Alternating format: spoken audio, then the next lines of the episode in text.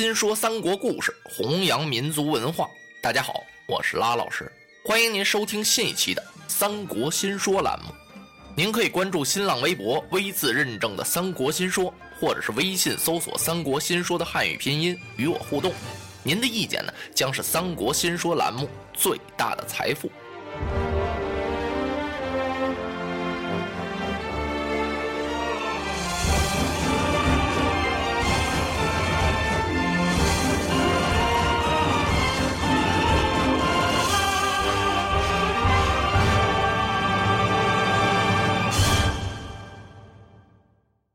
说曹操啊，把这位邹氏给留在府里了。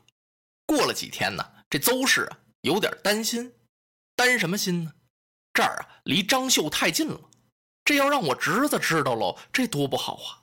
他跟曹操一说，曹丞相一听，哎，夫人不必担忧，这点小事算得了什么呢？明日我接夫人到营中去住，也就是了。那地方逍遥自在，谁也管不着啊。第二天一早啊，曹操就把邹氏接到大营来了。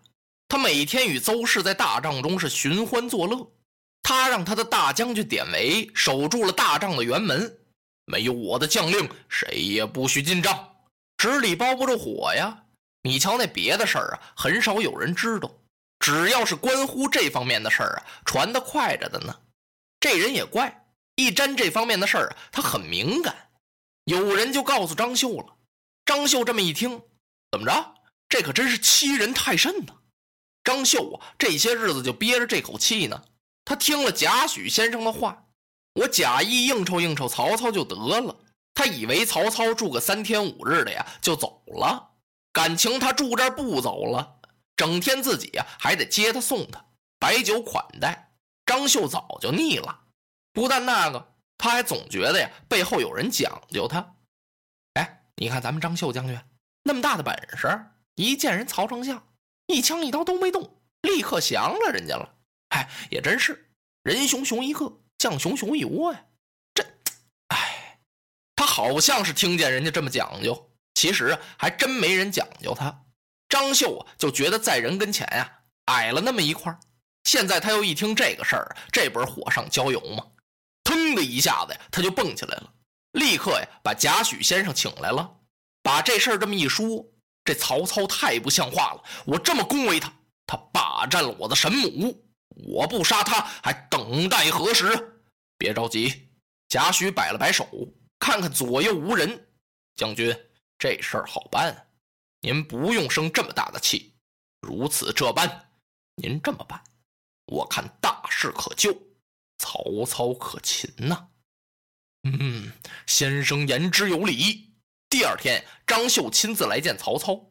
曹操刚把酒菜摆上，一听说谁，张绣来见，呃，他赶忙啊，冲邹氏摆了摆手，那意思你回避回避。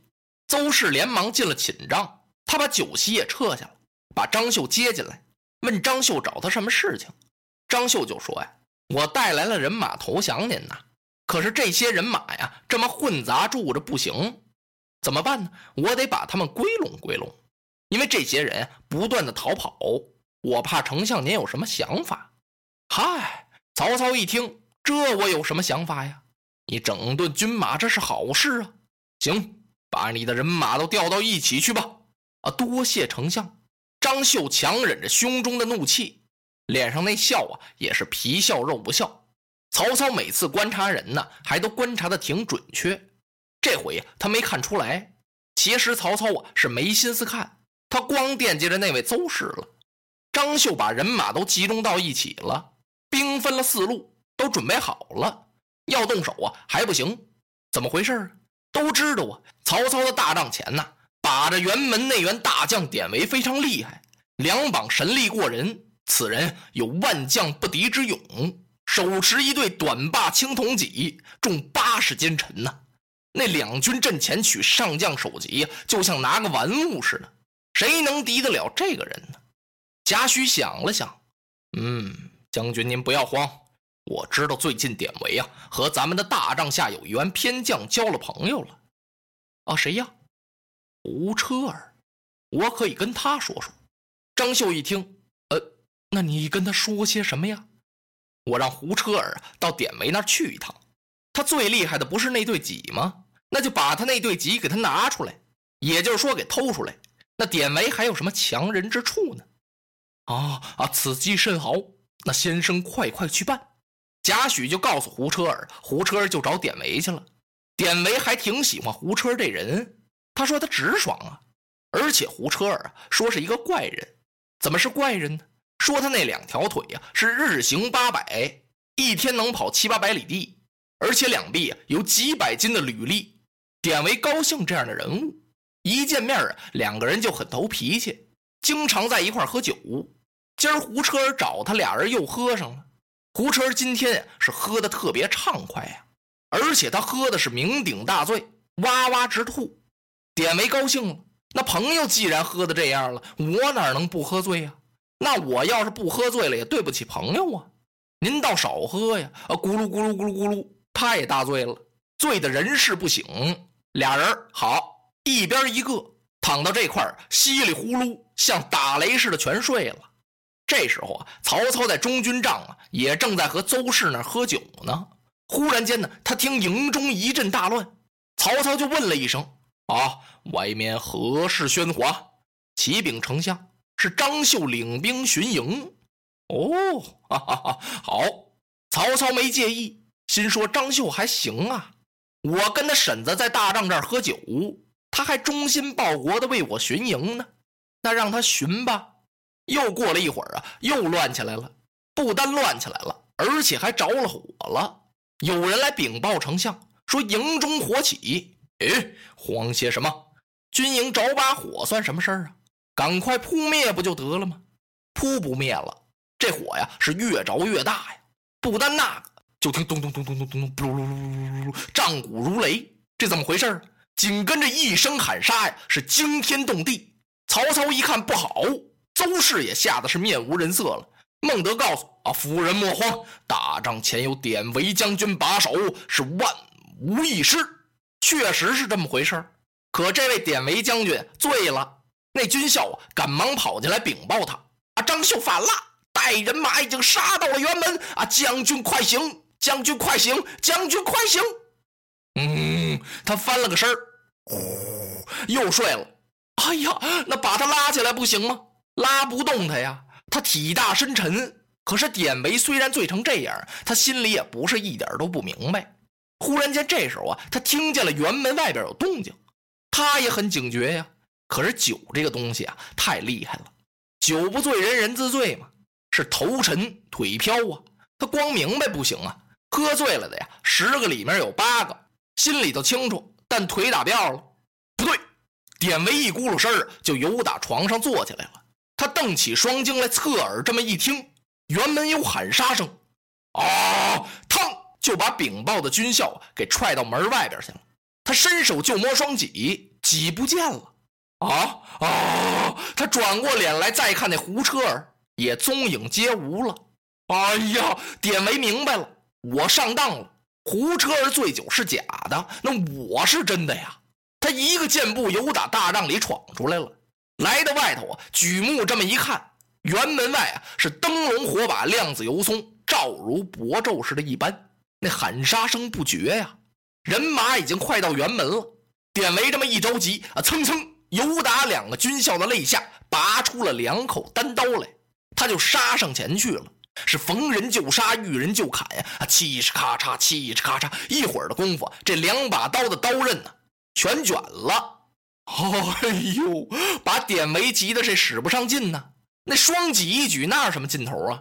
他趁手啊！不是有那么句话吗？这手巧不如家世妙啊！他把那两把短刀就扔了，啊！怒吼一声，伸手抓起两个军卒来。他用活人打活人啊，噼里啪啦，噗嗤，给打死了好几十。只有典韦一个人呀，是赤手空拳把住了辕门。那些人马呀，是休想进得一步，让他杀的是步步倒退，这可怎么办呢？那干脆咱们用乱箭攒他吧！啊，梆梆梆梆梆梆梆，随着一阵梆子声，乱箭齐发。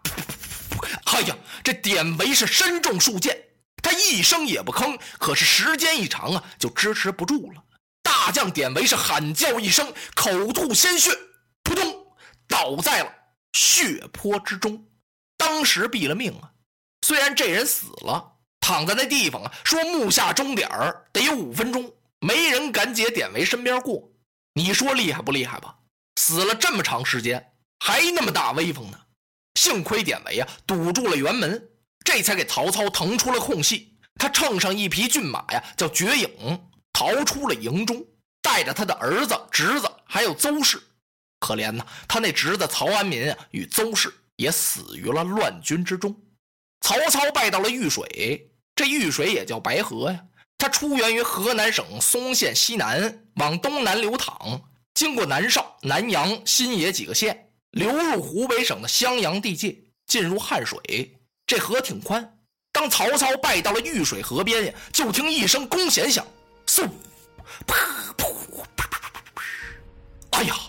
曹操左臂中了一箭，他低头再看胯下的大宛马呀，哎呀，这马感情已经中了十几箭了。怨不得这马呀，是一边跑一边长鸣呢。曹操有点心疼啊，哗，他催动坐骑，趟着这河水啊，就往对岸跑。刚跑到对岸岸边这儿，噗，又飞了一箭，是正中这绝影马的左目。哇，稀里噜噜噜，噗，这马呀一撂蹶子，砰，咵嚓，噗，就把这曹丞相啊给摔在了平川。落花葬黄冢，花蝶各西东。千年之后的我，重复着相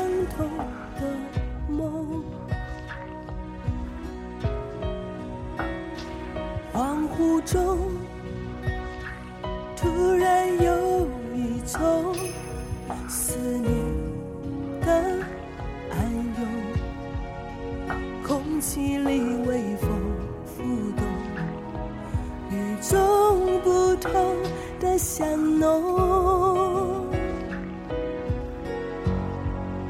穿越了时空，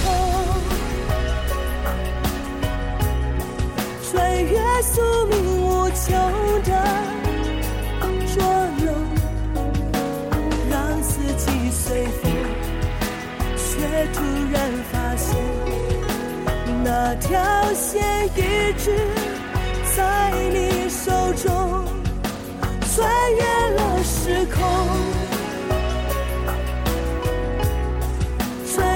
穿越千山散流的疼痛，隔世的相拥，唤起我心中沉睡多年。